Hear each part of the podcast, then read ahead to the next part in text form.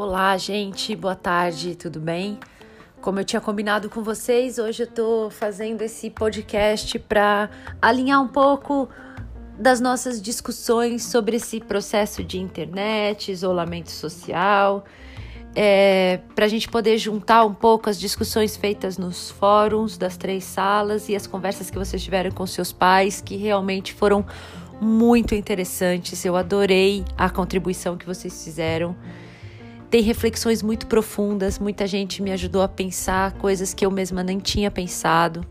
Eu acho que alguns alunos trouxeram uma importância dessa, desse uso da internet na questão com as gerações, a diferença de gerações e esse, é, nessa relação de isolamento, que além de ser muito sensível, foi muito profunda e muito inovadora, até posso dizer assim, porque em alguns momentos eu mesma não tinha pensado nisso.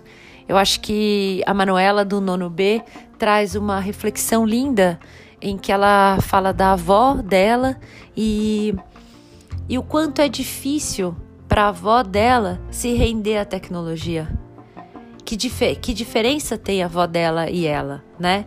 E quando ela diz isso, eu acho que faz a gente pensar muito sobre o lugar que os idosos estão tendo nesse processo de pandemia. E, e é um lugar muito difícil para eles, porque, como se já não bastasse eles serem os principais alvos do risco e terem que conviver com esse medo, terem que conviver com, esse, com essa ansiedade permanentemente não poderem sair à rua significa que eles têm que ficar sozinhos em casa e muitos deles não usam a internet como comunicação porque nunca precisaram disso, porque sempre mantiveram suas relações presenciais. E agora, alguns, muitos deles têm tentado aprender, mas outros têm tido uma enorme dificuldade. E a gente vê sim que tem muitos idosos desobedecendo muitas vezes a regra de permanecer em casa e saem, vão à rua, vão fazer suas compras, vão querem ir pessoalmente à farmácia ou preferem só dar uma caminhada. E muitas vezes a gente se ressente disso e tenta pensa em broncas, pensa que eles são desobedientes, quando na verdade o que a gente tem é uma enorme dificuldade de se colocar no lugar deles e entender que essa vida isolada para eles realmente é muito mais difícil do que para nós, porque a internet de fato não faz parte da vida de muitos deles. E para eles são muitas adaptações ao mesmo tempo, junto com a ansiedade que essa doença traz. Então eu queria agradecer essa reflexão da Manuela, porque foi muito bonita e muito profunda. Por outro lado, para todo mundo, a, a internet não é uma novidade. Esse isolamento esse isolamento, esse povoamento virtual, como vocês usam o termo, não é uma novidade, ele já existia antes. E nas discussões de muitos pais e filhos, o que acontece é que muda hoje em dia alguns aspectos importantes. O primeiro dele é a nossa impossibilidade de escolha, né? Quando você não tem a escolha de estar presencialmente ou não, tudo pesa muito mais. Você agora é obrigado a estar na internet. E isso dá um outro peso para as relações. Então, muita gente que antes mandava mensagem para os avós com muita tranquilidade, agora está sentindo muita saudade, né? E, e, essa relação ser imposta nesse, nesse, distanciamento gera na gente uma, um desejo de que quando isso tudo acabar, a gente possa estar mais perto uns dos outros. Isso apareceu muito também. E esse modo de ver as coisas, essa relação da internet como um hábito já presente, mas que agora passa a ser algo meio sufocante, se relaciona com a primeira categoria que eu queria dividir das, dos conteúdos que apareceram nesse bloco de discussões. O primeiro ponto, a primeira categoria que vocês criaram nessa, nesses depoimentos individuais é a importância do projeto Cidade para Pessoas do Yangel. Eu, quando criei esse curso no, do primeiro bimestre, a gente ainda estava de férias em janeiro, quando eu pensei em, em levar os textos do Yangel e a, a proposta do Cidade para Pessoas, eu fiquei pensando que não ia ser fácil convencer vocês da importância desse projeto, porque parecia que era muito simples. Vocês sempre estão acostumados a fazer discussões sobre as grandes desigualdades sociais, sobre os distanciamentos, a segregação. E de repente vocês iam se deparar com um projeto que fala que somos todos homo sapiens e que precisamos de uma cidade onde a cidade seja o espaço de encontro, numa escala humana e que a gente possa andar e ocupar as ruas. E olha só onde a gente veio parar, né? A gente veio parar justamente na necessidade que esse projeto tem de ser verdadeiro. Olha que coisa. E, e o quanto a gente percebeu que é a simplicidade das coisas que contam, né?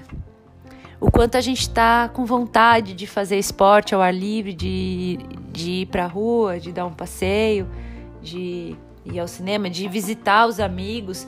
O Giannini faz uma reflexão muito bonitinha, onde ele fala: Poxa, eu tinha o hábito de sempre jogar videogame online com os meus amigos e eu nunca tinha parado para pensar que isso era uma opção minha e o tanto que eu sinto falta agora. Eu acho que eu tenho vontade de ir na casa do meu amigo jogar o videogame com ele. É isso que eu vou fazer quando a gente puder estar junto de novo.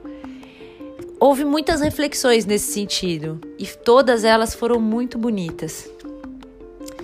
Um outro ponto que eu queria trazer é uma outra categoria que eu consegui separar de todas as discussões que vocês fizeram é o está relacionado ao conceito de micropolítica familiar que nós estudamos no texto da Raquel Ronick. Raquel Ronick escreveu esse texto em 1988. Naquela época não tinha internet, naquela época não tinha o sentido de globalização, nem o muro de Berlim tinha caído ainda. Ela escreveu aquele texto num outro mundo, né? Mas é muito interessante como ela traz historicamente o processo da construção da segregação urbana sai da cidade medieval, que é uma comunidade cercada por muros, e com a terra se transformando em mercadoria, a gente vai ter a transformação das relações que antes eram eram formadas por aprendizes e comerciantes e donos de comércio e moradias todas no mesmo espaço. E com o, a entrada do salário, o trabalho assalariado nas, na, nas relações trabalhistas, essas pessoas vão ser obrigadas a sair de lá e usar o seu salário para pagar sua moradia, suas contas e tudo mais. O dono do comércio ou aquele que era o mestre da oficina da, da, da, oficina artesanal, ele não tem mais responsabilidade sobre aquele aprendiz ou sobre aquele trabalhador e artesão, e o que ele paga é um salário, de maneira que cada um vai morar onde pode, e dessa forma vão, vão começar a ter as periferias e os lugares menos valorizados e mais valorizados. Nessa lógica da valorização e desvalorização da terra e do espaço, vai surgir esse conceito que ela começa a usar no texto dela de micropolítica familiar, que é uma forma que a gente vai estabelecer de relações dentro do espaço privado, né? A gente vai levar a importância da nossa vida para dentro do espaço privado e vai começar a entender que a casa é o lugar seguro e a rua é o lugar perigoso. E nossas estruturas vão estar todas relacionadas dentro do espaço conhecido. Na, quando a gente discutia esse texto na sala de aula entre nós, a gente falava dessa micropolítica familiar e eu estendi um pouco essa relação dessa micropolítica familiar para outros ambientes que nos fazem, é, que nos deixam seguros, que os pais confiam e que a gente consegue permanecer bastante tempo. A escola era uma dessas. A escola era vista como uma extensão da nossa família. Vocês se lembram dessa discussão que a gente fez, né, na sala de aula? Quando a gente discutiu isso, a gente não imaginava que ia passar por esse processo de quarentena. E o que apareceu nesse, nessa semana, nesses fóruns, foi uma outra maneira de ver e de entender a micropolítica familiar nesse momento. E eu achei muito interessante a maneira como vocês trouxeram. Vocês trouxeram uma reaproximação física familiar dentro de casa como algo que para muita gente não existia mais em grande parte. Muita gente só encontra sua família à noite, por pouco tempo. E agora está sendo muito obrigado a conviver diretamente, a estar perto o tempo inteiro. O que isso significa nas relações familiares? Bom, certamente significa um desafio, um desafio grande de aprendizagem de confiança e de convivência, uma relação importante de um reconhecimento de quem vive com a gente, certamente. E para muita gente isso tem sido um grande desafio. Né? A gente tem visto noticiários, tem visto é, portais de internet, contando o tanto que, que os divórcios têm aumentado e algumas dificuldades dessa convivência têm aparecido. É um desafio, é uma nova construção de micropolítica familiar. E eu gostei muito da forma como vocês trouxeram isso. É, hoje eu ouvi o Bruni falando de, de uma aproximação que ele está tendo com o irmão dele e do quanto que agora eles brigam muito menos e que o irmão dele, que é mais novo, inclusive assiste às aulas com ele. Foi uma aproximação que acabou dando muito certo. E eu adorei ouvir essas notícias e fiquei feliz porque elas se encaixam nos nossos conteúdos também no nosso caso, esse estudo da Raquel Ronick, lá nos anos 80, veio encontrar a gente aqui num contexto bem diferente. Eu acho que uma outra, um outro ponto que aparece muito forte no nosso, nos fóruns é a ideia da solidariedade barra egoísmo que tem existido, né? Muitos alunos trouxeram isso em tempos de internet, é, o quanto que pode a internet pode servir para acompanhar movimentos solidários que estão acontecendo, quanto é possível ajudar à distância, remotamente as pessoas pela internet e o quanto por outro lado muita gente está ficando cada vez mais em si mesmado dentro do seu celular. Isso é uma discussão interessantíssima que vocês trouxeram e eu não queria deixar passar é muito interessante, aparece, por exemplo, no discurso do Henrique Guaraciaba, né, que fala que agora existe até tutorial no YouTube para aprender a lavar as mãos. Quem diria que um dia a gente ia viver isso e ia depender da internet para inclusive ver isso.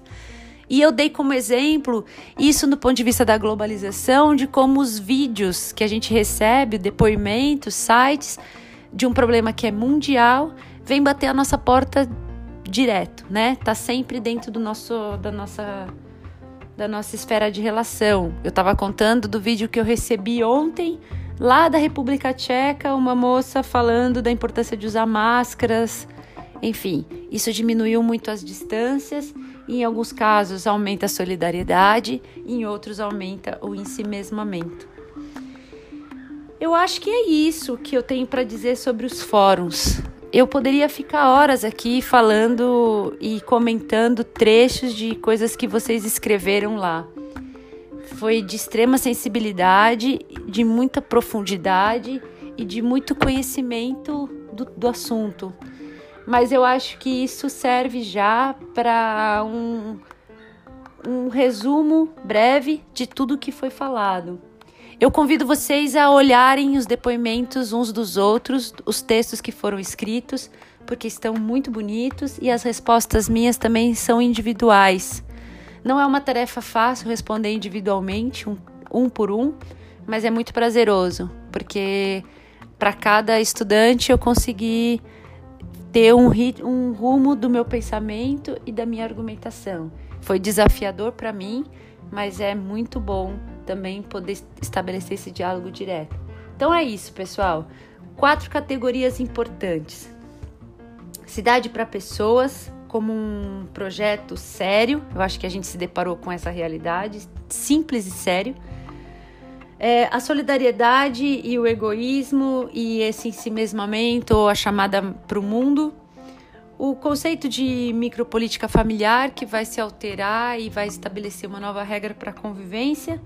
E por último, não menos importante, apareceu menos, mas de maneira muito interessante, o papel do Estado nessa crise, é, em relação também a essa comunicação via internet é o quanto que o Estado precisa regular esse acesso para todo mundo. Aparece muita desigualdade em relação às escolas, ao ensino à distância, o quanto que a internet é importante para a gente se manter no processo de conhecimento e o quanto isso é difícil para todo mundo ter acesso nesse momento.